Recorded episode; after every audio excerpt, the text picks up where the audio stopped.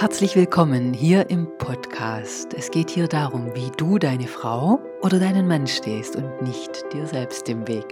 Ich bin Giovanni Vogt, ich bin Psychologin und mir ist wichtig, dass wir alle mutig unseren Weg gehen und uns nicht aufhalten oder abhalten lassen von dem, was uns wichtig ist.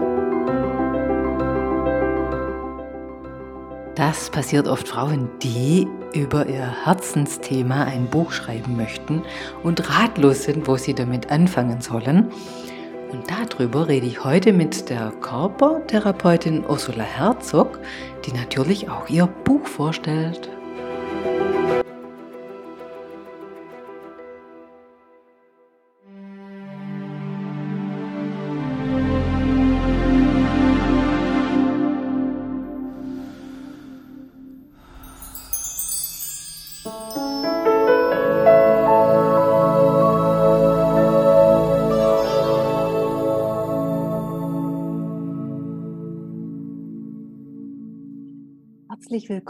Podcast Frau Selbstbewusst. Ich habe heute einen ganz interessanten Gast hier zum Interview, die Ursula Herzog. Herzlich willkommen, liebe Ursula. Vielen Dank, Shivani, dass ich heute bei dir sein darf und über mein Herzensprojekt mit dir sprechen darf. Genau, die Ursula, die ist Physiotherapeutin und Körpertherapeutin. Sie macht ganzheitliche Behandlungen. Du kannst zur Kranio Sakraltherapie zu ihr kommen oder zur Osteopathie. Und du hast ein Herzensprojekt, nennst du das? Du hast ein Buch geschrieben. Deshalb habe ich dich eingeladen, weil ich selber total neugierig drauf bin. Ich bin selber eine Freundin von Kraniosakraltherapie und Osteopathie. Ich liebe das. Das ist irgendwie so meine Form von Therapie, wo sich bei mir auch ganz viel lösen mhm. durfte.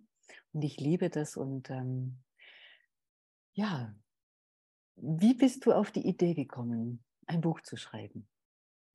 Ja, das, da muss ich ein bisschen ausholen. Das mhm. liegt länger zurück. Zum einen habe ich ähm, in der Zeit, wo wir nicht so viel machen durften und eher ein bisschen eingesperrt waren, meinen Behandlungsberuf eine Weile nicht machen dürfen. Mhm. Und kam dann, da kam mir dann ein Schreibkurs ins Haus geflattert und ich wollte immer schon ein Buch schreiben und habe dann den Schreibkurs gemacht. Und nach mehreren kleinen Anläufen dann auch das große Projekt Mein Buch in einem Jahr. Mhm. Und in diesem Jahr habe ich dann auch das Buch geschrieben, ähm, wobei dann nicht ganz klar war am Anfang, was ich schreiben werde. Und eines Tages habe ich mich dann eben äh, erinnert, dass ich früher schon mit Kindern zu tun hatte, die nicht ganz äh, ohne Probleme in der Gesellschaft unterwegs sein können.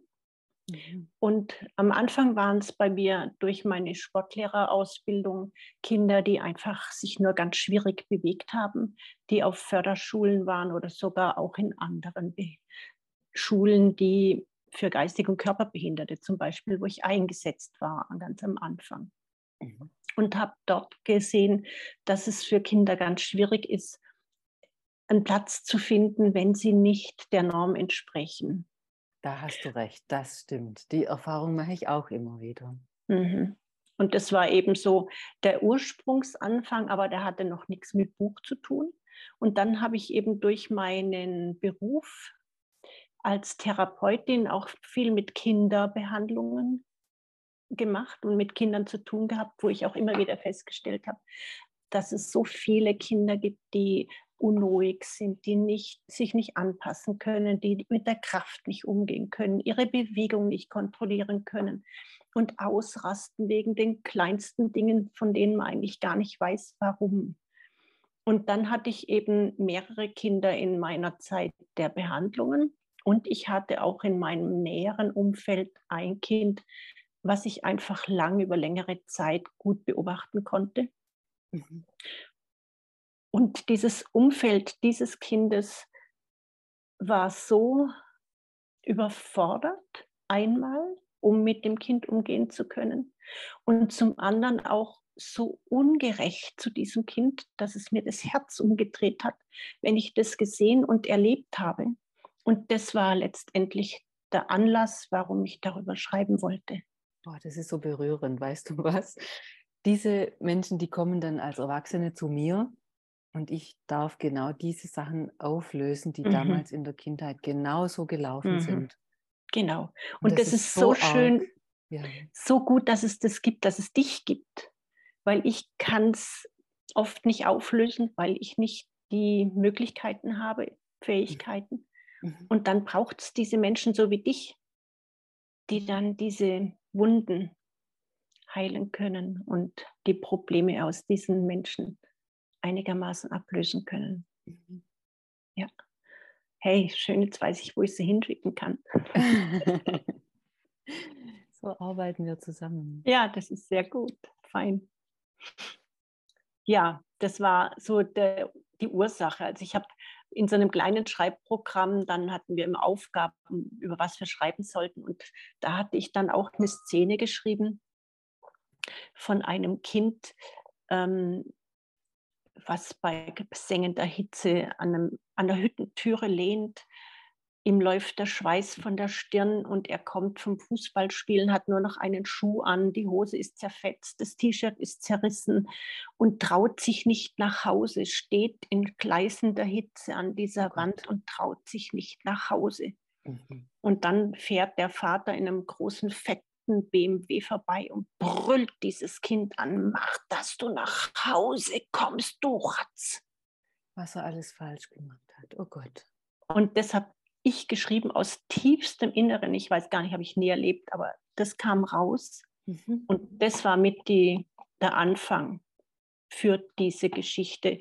Mein Leben im Anzug, wo dieses Kind teilweise aus eigener Sicht erzählt, wie es ihm geht, wie es sich fühlt, warum es sowas macht, das weiß er am Anfang nicht, später weiß es dann.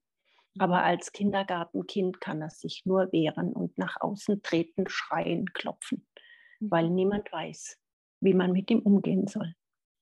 Mein Leben im Anzug, das ist der Titel vom Buch. Genau, das ist der Titel vom Buch und der Untertitel ist ähm, die kinästhetische Wahrnehmungsstörung. Mhm. Erleben, erfahren und erkennen. Mhm. mhm. Das ist eine ja, diese Form ist jetzt nicht sehr verbreitet oder der Name für diese Form ist nicht sehr verbreitet. Das Verhalten der Kinder wird oft, wird oft bekannt sein, weil es dem Verhalten von ADHS oder ADS-Kindern in der Schule oder im Kindergarten oft sehr ähnlich ist. Mhm. Aber die Ursache liegt woanders. Und mir ist es wichtig, dass diese Kinder ganz genau betrachtet werden und nicht alle nur in eine Schublade gesteckt werden, damit sie einen Namen haben und entsorgt werden können oder mit Medikamenten versorgt werden können. Ja, oder auch nur geschimpft und in eine Ecke gestellt und Forderungen mit Forderungen belegt und gar nicht gesehen. Mhm. Das ist meine Erfahrung. Es wird ja helfen, wenn das Kind gesehen würde und wenn man schauen könnte, warum ist es denn so überfordert? Weil mhm. ganz oft, das ist meine Erfahrung, ist es das Umfeld, was die Überforderung ist. Eltern, die sich gerade scheiden lassen, die mhm. streiten und das Kind sitzt weinend oder erstarrt daneben und muss zuhören, das aushalten. Und dann wundert sich das ganze Umfeld, warum das Kind keine Leistung bringt. Aber eigentlich ist es ein offensichtlicher Stressor, wenn man mit offenem Blick hinschaut. Und alle denken, es wäre normal, aber das ist es nicht. Ja, die Kinder werden einfach oft aus dem, aus dem Blickfeld verloren, wenn die Eltern auch mit sich zu tun haben oder mit ihrem genau. Leben, was sie ja auch gestalten müssen, mhm. um durchzukommen, ja. dass man auch die Kinder gar nie fragt. Genau. Wie fühlst du dich denn? Wie geht es dir? Sondern man geht von erwachsener Sicht aus und geht dann über die Kinder oft drüber. Mhm. Und sie wollen gesehen werden. Sie wollen gebraucht werden. Sie ist, wollen sein viel, dürfen. Genau, und es ist noch viel tiefer, dieses gesehen werden. Das ist die Grundlage, dass jemand ein eigenes Ich ausbilden kann. Mhm, dieses genau. gesehen werden, das ist so wichtig, dass jemand später sich nicht manipulieren lässt, sondern einen eigenen Lebensweg findet und sich nicht ins Leben von anderen einbauen lässt. Das ist so mhm. enorm wichtig. Ja. Ja, sie können sich ja nur selbst verwirklichen, wenn sie auch dürfen und gelassen werden und dabei auch mal negative Erfahrungen machen oder ein Scheitern erleben, Genau. um eben dann wieder aufzustehen und aufs Neue es zu probieren. Aber dazu müssen sie auch die Möglichkeit erhalten. Mhm. Und das wird ihnen in heutiger Zeit ganz, ganz oft verwehrt und gar nicht ermöglicht, weil sie eben vor allem in der Schule auch in diesen Plan hineinpassen müssen. An jeder, der sich nicht unterordnen kann, passt einfach nicht dazu, hat keine Chance, sich wirklich mit seinen Fähigkeiten zeigen zu können. Wenn er nicht so eine Lehrerin oder einen Lehrer findet, der so ein Interesse hat wie du. Mhm. Ich höre immer wieder, also wenn ich mit den Leuten dann arbeite, dann sagen die mir, da war eine Kindergärtnerin, da war eine Lehrerin, ein Lehrer, eine Oma, eine Nachbarin. Irgendjemand war meistens da, der das Kind gesehen hat. Ja. Und wenn das so ist, hat das Kind dann Glück, wenn es von diesen Menschen begleitet werden kann, Mhm. die ihn wenigstens sehen. Genau. Ja, und bei mir im Buch, dieser Mein Leben im Anzug, dieses Kind, ähm, der hat eben diese kinästhetische Wahrnehmungsstörung, wo er sich selbst nicht richtig spürt. Also er spürt seinen Körper nicht richtig. Er kann seine Bewegungen am Anfang nicht besonders gut steuern. Er kann die Kraft nicht einteilen, die er braucht, zum Beispiel zum Türen zumachen. Die fliegen halt mit Krach zu und rumst nur und er bewegt sich laut und leise ist schwierig. Und vor allem bei ihm werden die Einflüsse, die Sinneseindrücke, die von außen auf dieses Kind einstürmen, nicht oder nur teilweise vom Gehirn gefiltert und gefiltert und gesteuert und die dringen ungehindert in sein System ein. Mhm. Und das ist innerhalb von kürzester Zeit einfach überfüllt, übervoll. Er kann nicht mehr reagieren, er kann darauf keine Antwort mehr geben und sich anpassen und dann rastet er aus. Das Dann kommt es zu Abwehrhaltungen und bösen Reaktionen. Dass das Nervensystem dann ganz schnell überfordert Mhm. und schaltet um in den Kampf-Flucht-Modus und das ist dann eine ganz normale Reaktion. Ganz genau, ja. Und das zu erkennen, das war mir wichtig. Also zu erkennen zum einen und dann eben auch jetzt über das Buch nach außen zu bringen und zu tragen, damit die Menschen überhaupt oder die Personen, die mit den Kindern zu tun haben, überhaupt eine Ahnung davon haben und kriegen können. Um was geht es denn hier eigentlich? Was ist mit dem Kind los? Warum reagiert es so? Weil oft fehlt absolutes Verständnis und das Wissen darüber, dass es so etwas überhaupt gibt und was man mit diesen Kindern auch machen kann, wie sich das ändern kann, was die brauchen. Da brauchst du dann jemanden, der so empathisch ist und so einfühlen kann, der es den Leuten zeigt, wie es da drin aussieht. Mich erinnert es gerade an eine Geschichte, die der Marshall Rosenberg gerne erzählt hat. Der hat in der Ausbildung, war da mal ein junger Mann mit dabei, der autistisch diagnostiziert war. Und der konnte nicht sprechen, sondern nur mit einem Schreibbrett kommunizieren. Und der hat denen in der Ausbildung zu verstehen gegeben, in dem Moment, wenn die Empathie teilen, dann ist es ihm wohler, dann fühlt er sich viel wohler und dann konnte er auch viel besser sprechen, dann ging es ihm besser. Und wenn die Aggression hatten im Raum, dann ist er selber, dann war der total ein, wie ein anderer Mensch und hat eben zum Ausdruck gebracht, ich kann das kaum aushalten, wenn ihr hier aggressiv seid. Mhm. Genau. Mhm. Und das ist ja oft auch in den Klassen, in den Schulklassen so, ne? wenn ein Kind aggressiv ist, aus welchem Grund auch immer, dann steigen da viele andere mit ein, die das auch gar nicht ähm, gut abwehren können, sondern werden wie angesteckt. Und dann gibt es ja auch diese Unruhe in den Klassen durch solche Auslöser auf, auch oft erst. Richtig. Genau.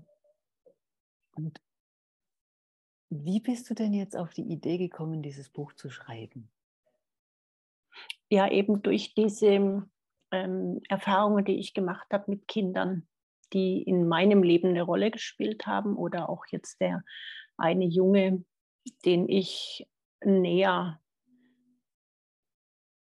begleiten konnte, also einfach gesehen habe, wie sein Leben verläuft. Und weil ich erkannt habe, dass das Wissen darum gar nicht vorhanden ist. Mhm.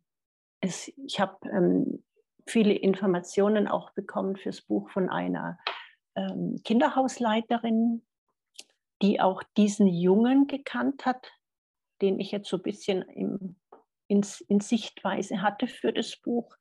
Und von der habe ich ganz viel auch nochmal gespiegelt gekriegt, Dinge, die ich mir recherchiert habe und angelesen habe.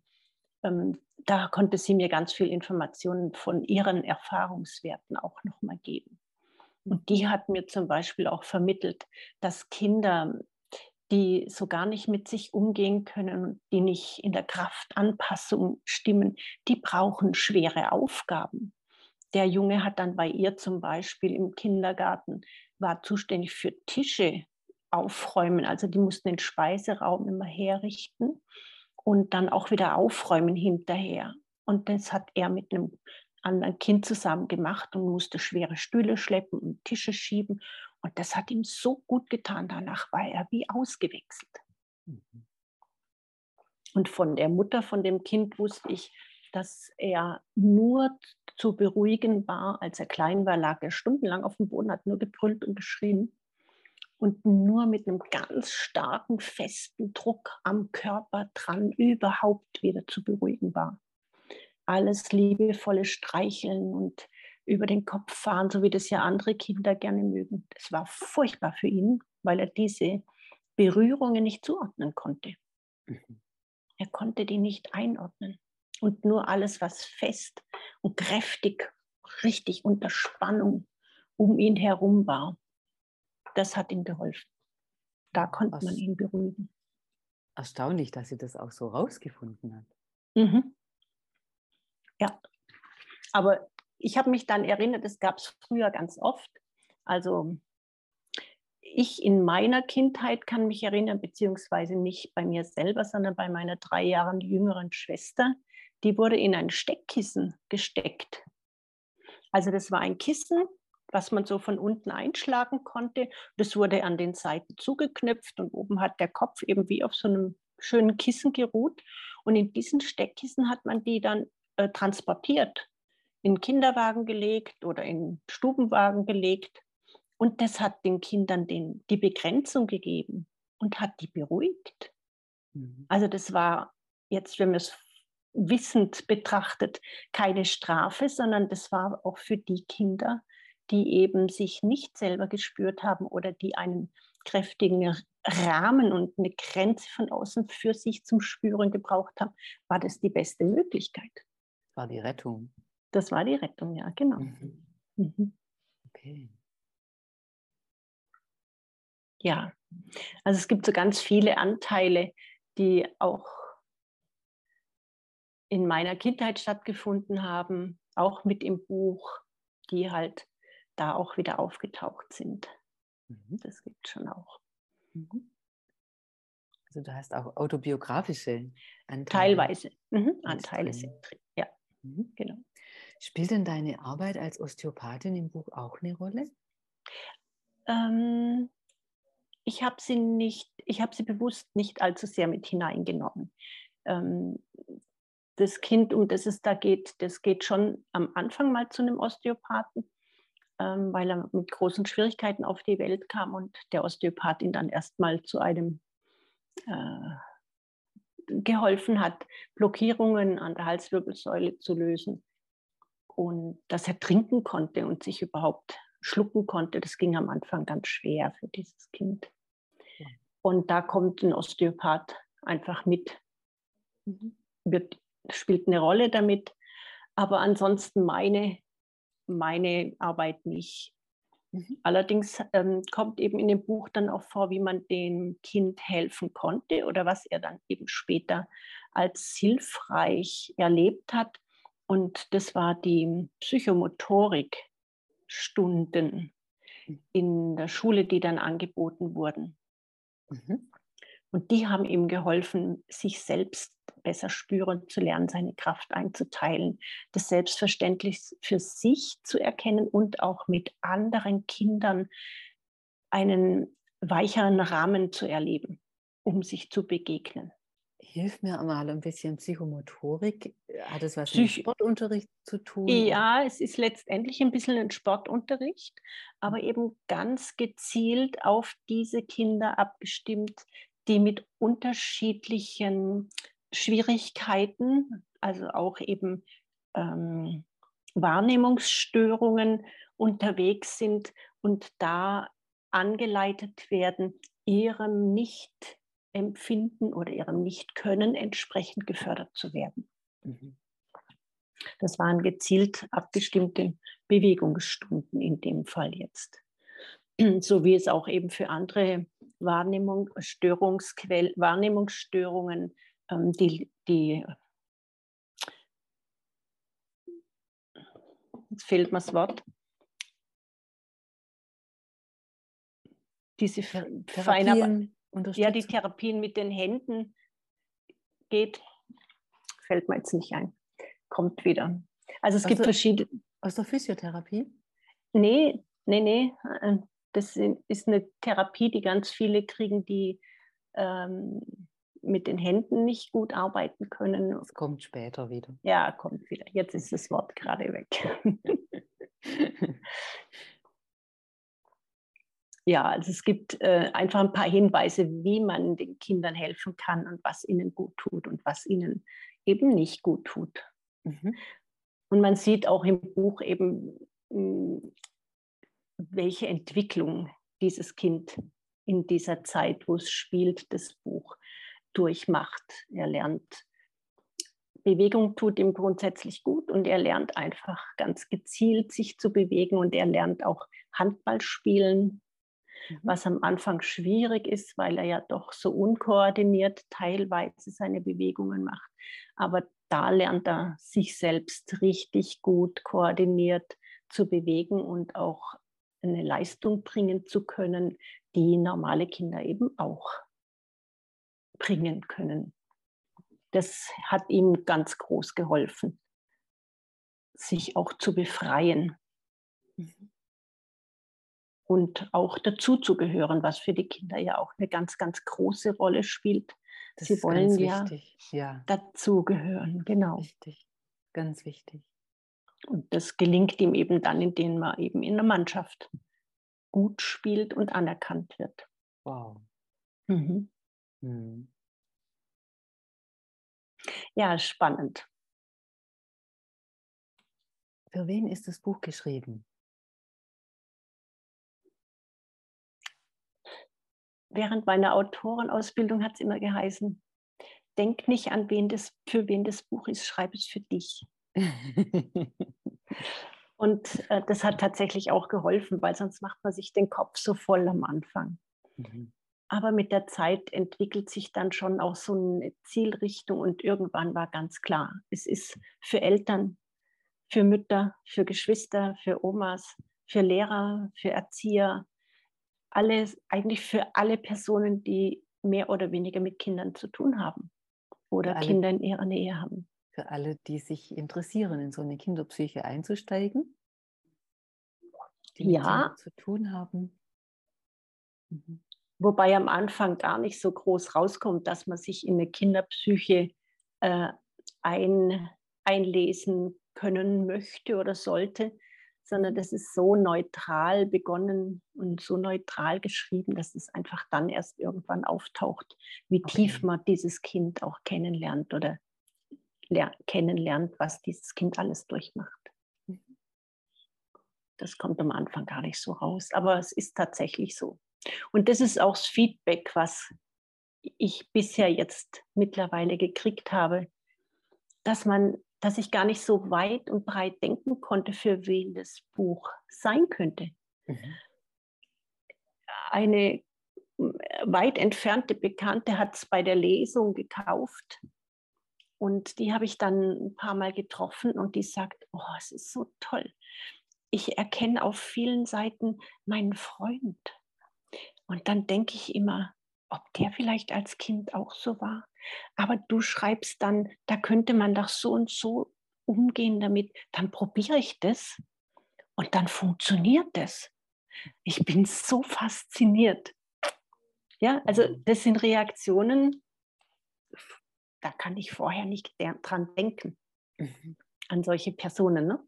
Mhm. Dass das für die interessant sein könnte, ist eine Person wie du und ich von irgendwo, also du und ich ja. jetzt, wir sind ja Therapeuten, aber also jemand, der ganz, ganz normal gar nichts mit Kindern auch zu tun hat. Ja, beeindruckend. Mhm. mhm. Das heißt, das Buch findet sie Leute, für die es geschrieben ist. Ja, also so könnte man es jetzt schon auch nennen. Und auch auf dem Weg, den ich gegangen bin, ich hatte eben zwei Lesungen, habe recht früh, schon bevor das Buch fertig war, eine Lesung in München mal gehabt und habe dann von erfahrenen Autoren so den einen oder anderen Tipp gekriegt. Und einer davon hat mir auch, ja, die waren erstaunt, dass es, ähm, es passt in kein Genre rein. Mhm. Es ist eigentlich mit Fachbuchanteilen ja. und es hat auch im hinteren Teil ausführlich nochmal für Vertiefungen viel Fachwissen drin. Aber es ist ein Roman von diesem Kind. Mhm. Und das passt normalerweise nicht in mhm. irgendein Schema hinein. Dann hast du das Genre Therapieroman vielleicht. Ähm, ich habe das eröffnet. Genre jetzt einfach eröffnet, wie man es auch nennen will. Also der eine, äh, bei dieser ersten Lesung war ein Autor, der hat dann zu mir gesagt, das ist mal eine ganz mutige Geschichte. Es ist ein Roman und hat ganz viel fachliche Anteile, aber man kann es nicht einordnen. Aber es ist eigentlich passend, wenn es so zusammengehört. Also der hat es dann ganz klar benannt dass es einfach so eine Mischung ist und dass es das bisher nicht so oft gibt. Das ist eine Vorreiterin. Könnte sein. Ja, super. Ja. Du hast extra eine Autorenausbildung dafür gemacht. Wie war ähm, das? Ja, also jetzt nicht unbedingt nur dafür, sondern mein Wunsch zu schreiben begleitet mich eigentlich mein Leben lang schon. Ich liebe Wörter, ich liebe mich auszudrücken und aber auch in Schriftform. Und eben wie, wie ich vorhin am Anfang sagte, dass es diese Zeit ja in unseren letzten zwei, drei Jahren gab, wo man nicht so viel unternehmen durfte und man ein bisschen auf sich selbst zurückgeworfen wurde. Und da kam eben dann tatsächlich so ein Angebot von einer Schreibschule, wo ich gedacht habe, so, das ist die Gelegenheit jetzt. Und da wurde man so Stück für Stück mit kleineren, mit vier, drei Monate mal so ein Schreibsession, einfach in die große, ins große Geheimnis der Schreiberei hineingeführt. Mhm. Also wie drückt man sich aus? Ähm, was muss alles geschrieben sein, damit äh, der Leser auch hineinfindet? Also mit Emotionen schreiben. Es müssen hm, Handlungen stattfinden, es müssen Motive gesetzt werden, ähm, man darf eine eigene Sprache finden für die Figuren, die man entwickelt, es müssen Figuren entwickelt werden und ein, großes, ein großer Plan gemacht werden von Anfang bis zum Ende. Und vor allem, was auch ganz interessant war, war eben, dass in diesen Büchern die Heldenreise der große Rahmen ist, an dem man entlang schreibt oder der zumindest mit, mit hineingenommen wird.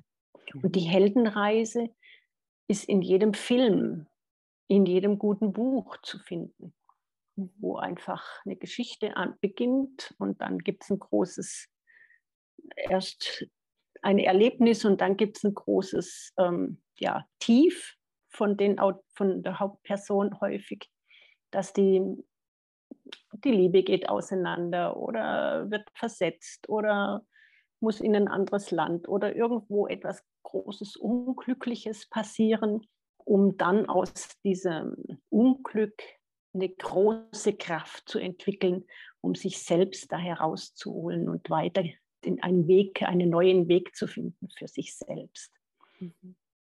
Und das ist halt total spannend, wenn man das dann während dem Schreiben immer wieder betrachtet, was ist jetzt hier bei dem, was ist die größte Stärke und die größte Schwäche und wo, wo muss der jetzt scheitern, diese Figur und was passiert nach dem Scheitern. Also es ist eine sehr spannende Angelegenheit, mhm. dieses Schreiben. Dir, dir hat es Spaß gemacht, das zu konstruieren. Ja, teilweise.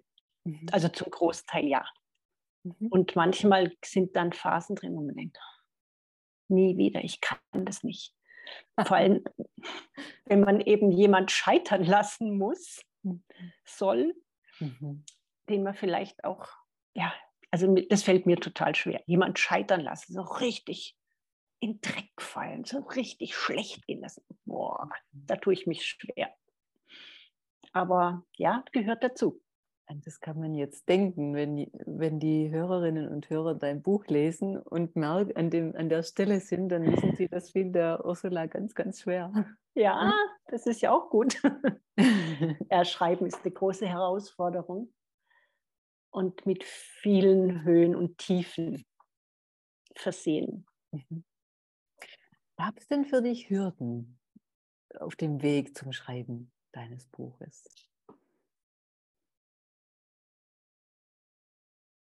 Ja, es gab, glaube ich, mehrere Hürden. Also eine habe ich gerade schon erwähnt, das ist dann, wenn der, ähm, die Hauptfigur wirklich, wirklich scheitern muss, dem muss was ganz Schlimmes passieren oder er muss sich ganz schlimm benehmen. Das war mit einer der größten Hürden. Das war nichts, was mir leicht gefallen ist. Die Hürden waren aber auch dieses ähm, Dranbleiben. Vor allem am Anfang weil es am Anfang ja eher eine Konstruktion im Kopf ist, wo man so ein bisschen plant, was könnte der machen und was könnte da passieren und was mache ich da. Und dann gibt es aber eben auch die, die wunderschöne Seite am Schreiben, wenn man schreibt und dann so den, den, die Anfangszeit, die Anfangsphase hinter sich gebracht hat und dann in die Geschichte eintaucht. Und auf einmal schreibt sich diese Geschichte mhm. von innen raus. Dann mhm. braucht man nicht mehr planen, dann braucht man nicht mehr überlegen. Es schreibt einfach.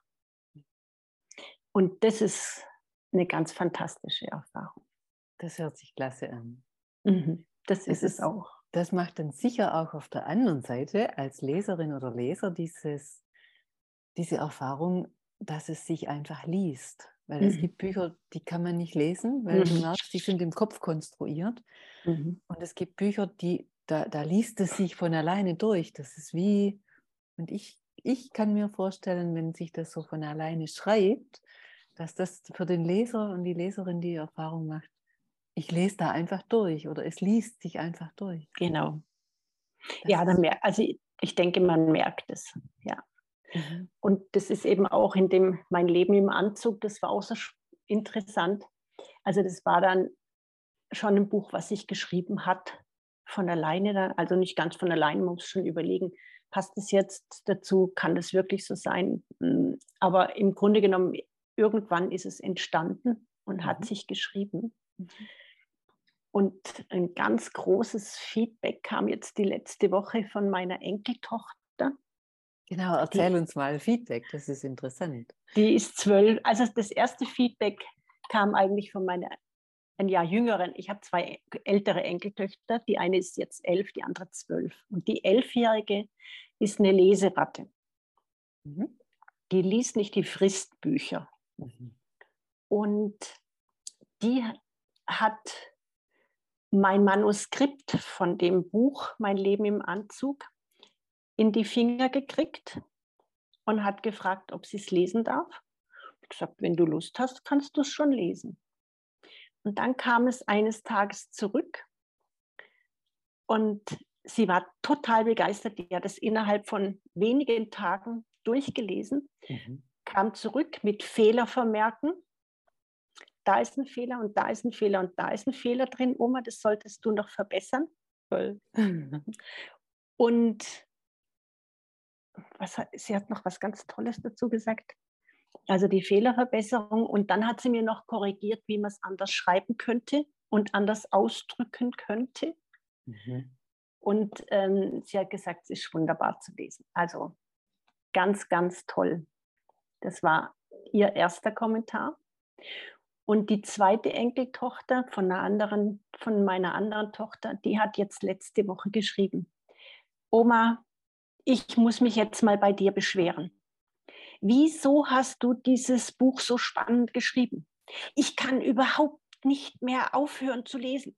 Ich muss sogar abends im Bett noch lesen. Und das ist nicht gerecht. Die hat noch nie ein Buch von vorne bis hinten gelesen. Wow. Noch nie vorher. Also ein, ohne Bilder drin, nur geschrieben. Mhm. Mhm. Und dann, Oma, habe ich so Folgendes gemacht. Ich war in der Schule, dann habe ich in meiner Klasse den ersten Teil von dem Buch, da gibt es im Vorfeld so eine Seite drin, wo man ein bisschen auf seine Handlungsweise eingestimmt wird, damit man das Kind ein bisschen plastischer sehen kann. Das habe ich in meiner Klasse vorgelesen. Und dann hat der Lehrer gesagt, ob nicht deine Oma mal kommen könnte, um in der Klasse bei uns weiterzulesen und auch Fragen zu beantworten. Wow. Toll. So. Toll. Das ist doch super, oder? Das ist super, ja. Ja. Kommt es genau und, dahin, wo es hingehört. Genau, genau. Das sind die Dinge, die mir am Herzen liegen, ne? dass es genau dorthin kommt, mhm. wo es eigentlich hin darf. Und der Lehrer, wenn der das zulässt und dann auch interessiert dran ist, ist das natürlich Gold wert. Mhm. Für die Kinder auch. Genau. Weil die Kinder gehen ja mit den Kindern auch um. Ja? Kinder in der Schule sind ja konfrontiert mit diesen Kindern, die mhm. nicht so gut in die Schule passen mhm. oder in die Gemeinschaft hineinpassen. Und wenn das von einem Lehrer mit aufgenommen wird, ist das perfekt. Mhm. Klasse. Ja, das ist, das, das ist meine große Intention, mein großer Wunsch, dass es eben genau dort ankommt, wo es die Menschen betrifft, wo die konfrontiert werden, die das erleben und damit einfach nicht besonders gut umgehen können oder auch nicht wissen, um was es eigentlich geht. Ja, weil das bestimmt später das ganze Leben. Ja, auf jeden Fall.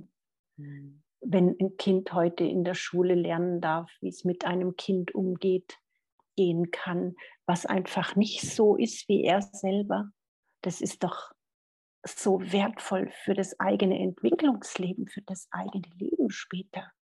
Richtig.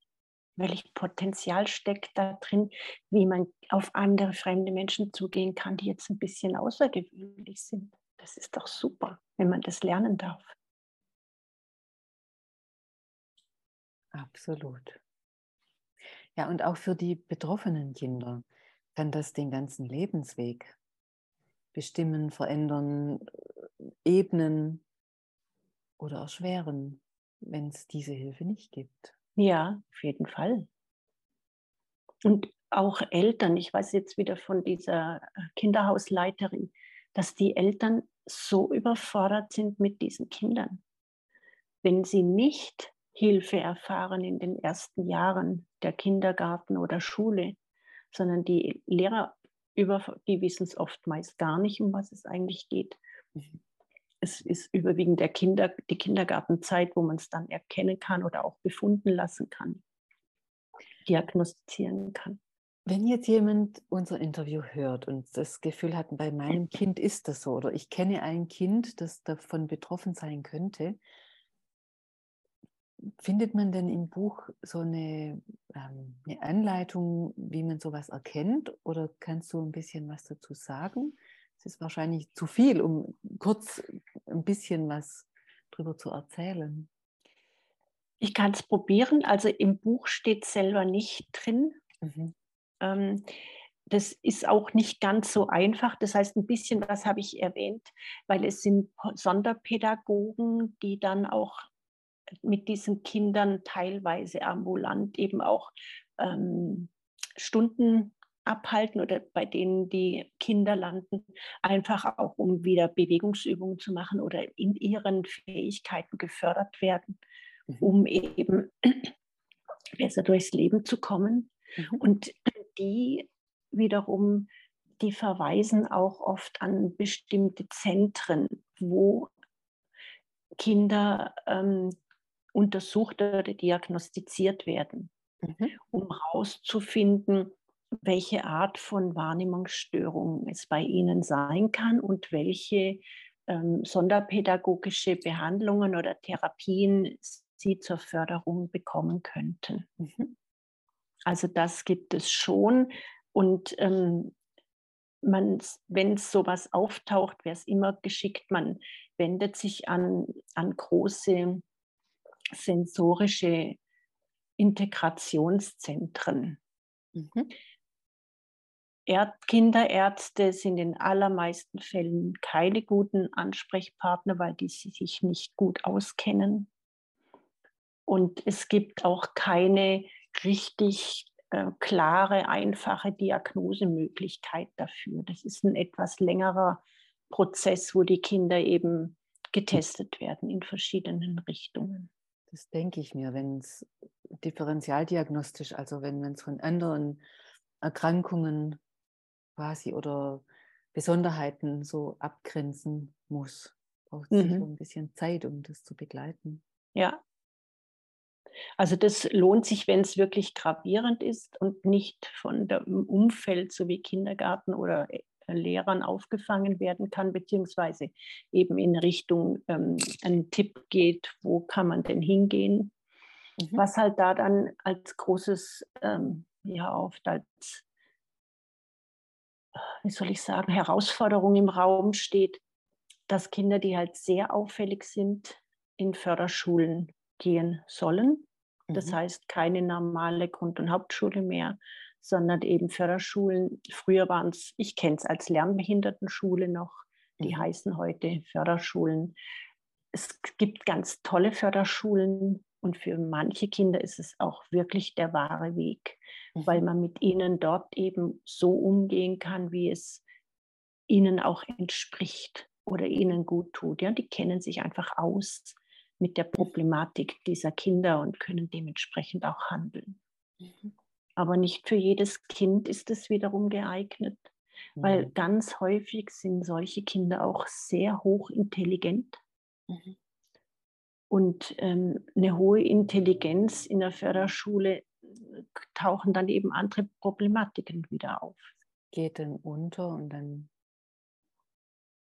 ja, gibt es wieder eine Auffälligkeit. Ganz genau. Mhm. Also könnte es durchaus sein. Ja. Also da muss man klar unterscheiden und auch eine gute ähm, Differenzierung hineinbringen, wenn sowas im Raum stehen würde. Mhm. Dass äh, beide Seiten gut betrachtet werden und für das Kind wirklich das Beste rausgeholt wird. Die beste Fördermöglichkeit. Aber es gibt es. Also für Betroffene ist wichtig die Wahl der Schule und Diagnostik findet in, in sensorischen Integrationszentren statt. Genau so, mhm. die wirklich dann auch ähm, mit richtigen Fachkräften ausgestattet sind, die auch wirklich für die Kinder auch eine entsprechend äh, umfangreiche Diagnostik machen können und auch ein Ziel oder dabei eben eine Diagnose rausfinden können mhm. und eine Empfehlung geben können, was für die Kinder wirklich gut ist. Mhm. Also das kann man einfach ganz klar sagen. Manchmal hat man ja Glück und hat in dem Kindergarten schon auch Betreuerinnen oder ähm, Fachkräfte drin, die damit sich gut auskennen und dort auch schon Hilfestellungen geben können und auch Fördermaßnahmen anbieten für die Kinder. Mhm. Manchmal gibt es eigentlich schon auch öfters, aber ja, muss man ein bisschen gucken. Mhm. Mhm. Und die richtigen Leute fragen. Absolut. Das stelle ich, das stelle ich immer wieder fest, dass es oft Netzwerke gibt, die haben die Informationen und andere haben sie nicht. Mhm. Dann ist es gut, da dran zu bleiben und einfach immer weiter fragen. Mhm. Einfach ganz viel fragen, mhm. Erkundungen einziehen, ja.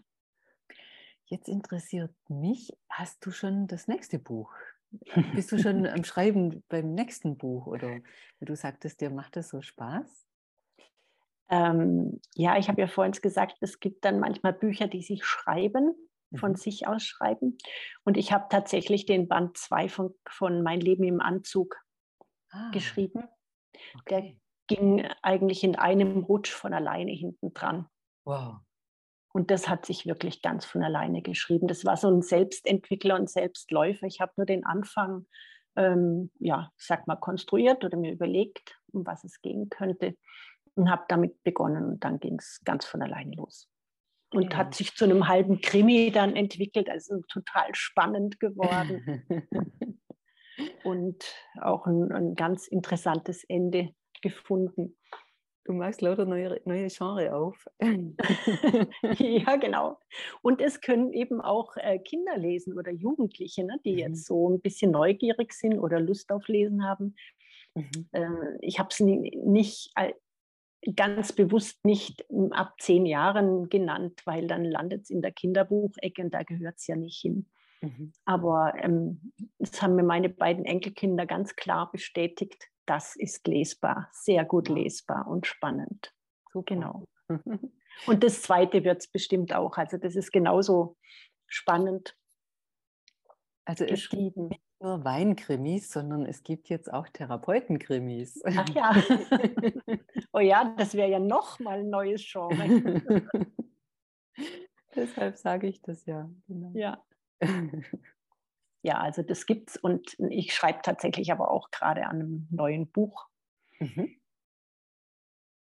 Das jetzt Magst auch du so schon was darüber verraten oder ist das noch, magst du es noch schützen? Ja, ich kann einfach einen, ich kann den Titel nennen. Ähm, der Titel von dem Buch, an dem ich gerade schreibe, ist Zeitlos im Sand.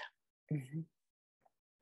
Und äh, beruht auf einer Erfahrung, die ich in der Wüstenreise gemacht habe. Mhm. Und mehr gibt es noch nicht dazu zu sagen. Aber das ist auch, das ist am Entstehen, sagen das, wir mal so.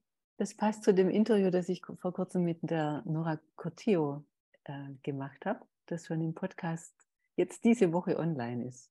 Mhm. Sie geht mit Frauen und Männern in die Wüste. Ah. Mhm. In welche Wüste, weißt du das? Oh, ich glaube in Marokko. Ah ja. Wenn ich es mir richtig gemerkt habe. Mhm, ich mhm, meine ja. Das kann schon sein, ja. Ja, spannend. Es bleibt mhm. spannend bei dir. Wenn jetzt jemand das faszinierend findet, was wir hier besprechen und sich bei dir melden möchte, bist du erreichbar? Wie kann man dich erreichen? Mhm. Ähm,